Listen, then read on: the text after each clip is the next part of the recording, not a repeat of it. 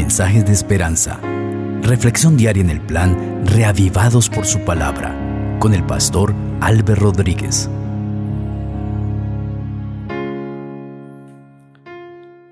Que la gracia de nuestro Padre Celestial sea derramada en abundancia sobre tu vida en este día. El capítulo 15 de jueces es nuestro texto de estudio.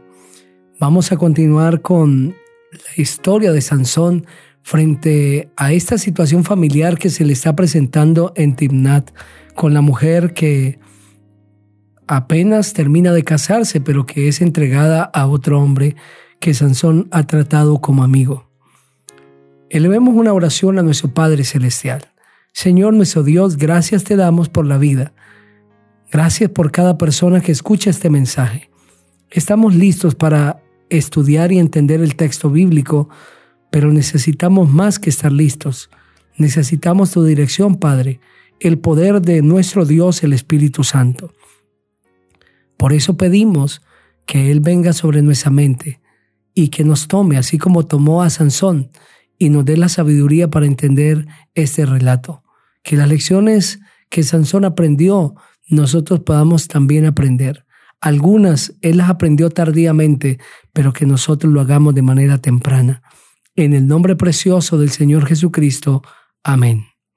La palabra del Señor dice así. Aconteció después de algún tiempo, en los días de la siega del trigo, que Sansón visitó a su mujer con un cabrito. Al llegar dijo, entraré para ver a mi mujer en la alcoba. Pero el padre de ella no lo dejó entrar, sino que le dijo, pensé que la aborrecías y la di a tu compañero. Pero su hermana menor no es más hermosa que ella, tómala pues en lugar de la mayor. Entonces le dijo Sansón, sin culpa seré esta vez respecto de los filisteos si les hago mal. Fue Sansón y cazó trescientas zorras, tomó antorchas y juntó cola con cola y puso una antorcha entre cada dos colas. Después encendió las antorchas, soltó las zorras en los sembrados de los filisteos y quemó las mieses amontonadas y en pie, y las viñas y olivares. Los filisteos preguntaron, ¿quién hizo esto? Les contestaron, Sansón, el yerno de Timnateo, porque le quitó su mujer y la dio a su compañero. Vinieron luego los filisteos y los quemaron a ella y a su padre. Entonces Sansón les dijo, ya que esto habéis hecho, juro que no descansaré hasta que me haya vengado de vosotros. Y los hirió de tal manera que hizo estragos entre ellos. Después se fue a vivir a la cueva de la peña de Etam. Los filisteos supieron que estaba allí y subieron y acamparon en Judá y se extendieron por Leí. Y los de Judá les preguntaron, ¿por qué habéis subido contra nosotros? Ellos respondieron, a apresar a Sansón hemos subido para hacerle como él nos ha hecho. Al oír esto vinieron tres mil hombres de Judá a la cueva de la peña de Etam y dijeron a Sansón, ¿no sabes que los filisteos dominan sobre nosotros? ¿por qué nos has hecho esto? Él respondió, yo les he hecho como ellos me hicieron. Entonces los de Judá le dijeron, nosotros hemos venido a aprenderte y entregarte en manos de los filisteos. Sansón les respondió, juradme que vosotros no me mataréis. Ellos le respondieron, no, solamente te prenderemos y te entregaremos en sus manos, pero no te mataremos. Lo ataron luego con dos cuerdas nuevas y lo hicieron salir de la peña. Cuando llegaron a Leí, los filisteos salieron gritando a su encuentro, pero el espíritu de Jehová vino sobre él, y las cuerdas que estaban en sus brazos se volvieron como lino quemado con fuego, y las ataduras se cayeron de sus manos. Al ver una quijada de asno fresca aún extendió la mano, la tomó y mató con ella a mil hombres. Entonces Sansón dijo, con la quijada de un asno, un montón, dos montones, con la quijada de un asno maté a mil hombres. Al terminar de decir esto, arrojó la quijada y llamó a aquel lugar Ramat Leí.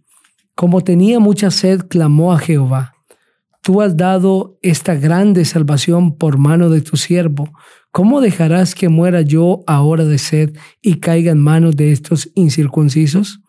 Entonces abrió Dios la cuenca que hay en Leí y salió de allí agua.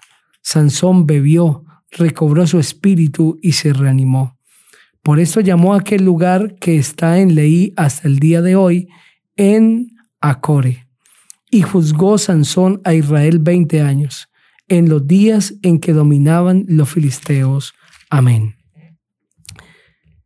El desenlace de esta historia de desobediencia de Sansón es frustrante, es trágico, pero que luego trae resultados positivos para el pueblo de Israel.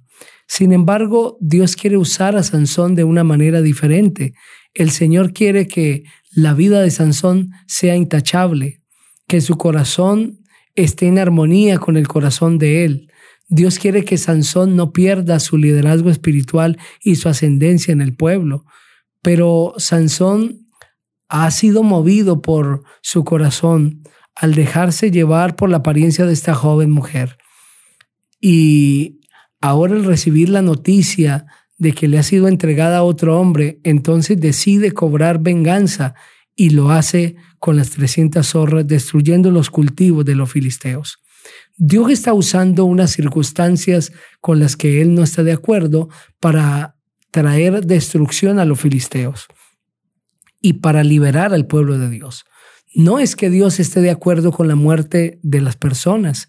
La razón es que estas naciones han colmado la paciencia de Dios y han pasado el límite de la gracia. Dios le ha dado tanto tiempo a los filisteos para que estos se arrepientan, pero ellos han desaprobado su comportamiento ante el Señor y han desaprovechado el tiempo que Dios les ha dado. Los filisteos, igual que otras naciones entre los amorreos y naciones que habían rodeado al pueblo de Dios, fueron destruidas, no porque la gracia de Dios no alcanzara para ellos o porque Dios tiene preferencia de personas, sino porque estas personas no quisieron aceptar el llamado del Señor. Es por eso que en esta ocasión mueren eh, mil personas por mano de Sansón. En el capítulo 12, el Señor le dice a Abraham, le da allí un mensaje, le hace una promesa y el Señor le dice a Abraham que Él lo va a tratar con bondad, que va a hacer de Él una gran nación y que Abraham se convertirá en un hombre poderoso, pero que Dios mismo a través de él traerá liberación al pueblo de Israel. En el capítulo 15 del libro de Génesis, el Señor le hace una promesa a Abraham y le dice que él tendrá misericordia de las naciones paganas, pero que esa misericordia tendrá un límite. Noten lo que dice el verso 16 del capítulo 15 de Génesis. Y tus descendientes volverán acá a la cuarta generación, porque hasta entonces no habrá llegado a su colmo la maldad del amorreo. El Señor está diciendo que la maldad del amorreo llegaría a su colmo y que esa, ese colmo le iría a poner fin a estas naciones. Pues ese es el trato que Dios ha tenido con aquellas naciones rebeldes delante del Señor. Dios les ha tratado con, con benevolencia, les ha dado tiempo de gracia y esa expresión, pues hasta este momento no habrá llegado al colmo, la maldad del amorreo, significa hasta este momento la gracia para ellos todavía no se habrá cerrado. Pero como en el caso de los cananeos, también ahora con los filisteos, el Señor ha extendido su tiempo de gracia, pero como ellos no aceptaron, Dios permite que sean destruidos para que el pueblo de Israel no tenga ese estorbo y esos enemigos que lo único que quieren es hacer mal, pues se han convertido en instrumentos del diablo. Por lo tanto, Dios usa estas circunstancias que Él no provocó que él no indicó y que él mucho menos ordenó para Sansón, para que llegue liberación al pueblo de Israel. Puesto que Sansón, movido por la venganza y por el enojo porque su mujer había sido entregada a otro hombre y él había sido humillado, decide cobrar venganza. Y luego que los filisteos lo buscan allí en la cueva, con la quijada de un asno, le da muerte a mil filisteos. Esto da evidencia del poder de Dios que había en Sansón. No tenía Sansón una fuerza porque él fuese más fuerte, porque viniese de una familia de poderosos, sino porque Dios estaba con él. Y mientras Sansón se mantuvo en comunión con el Señor, fue un hombre fuerte. La fortaleza de todo ser humano no reside en sí mismo de manera per se, sino que reside en Dios. Y es en la medida que nosotros pasamos tiempo con Él que nos fortalecemos en el Señor. Por eso hoy el Señor te invita a pasar tiempo con Él y a fortalecerte en Él. Refúgiate en Dios, tómate de su poderosa mano, tómate de su armadura, fortalécete en el poder de Dios y es la única manera como podrá ser el Sansón de hoy. La fortaleza que Dios quiere darte no es solamente física, que estés sano de enfermedades, sino una fortaleza moral, de carácter, una fortaleza emocional. El Señor quiere que andes de una manera sabia por este mundo, que era la fortaleza que faltaba en muchas ocasiones en la vida de Sansón. Vamos a elevar una oración a nuestro Dios.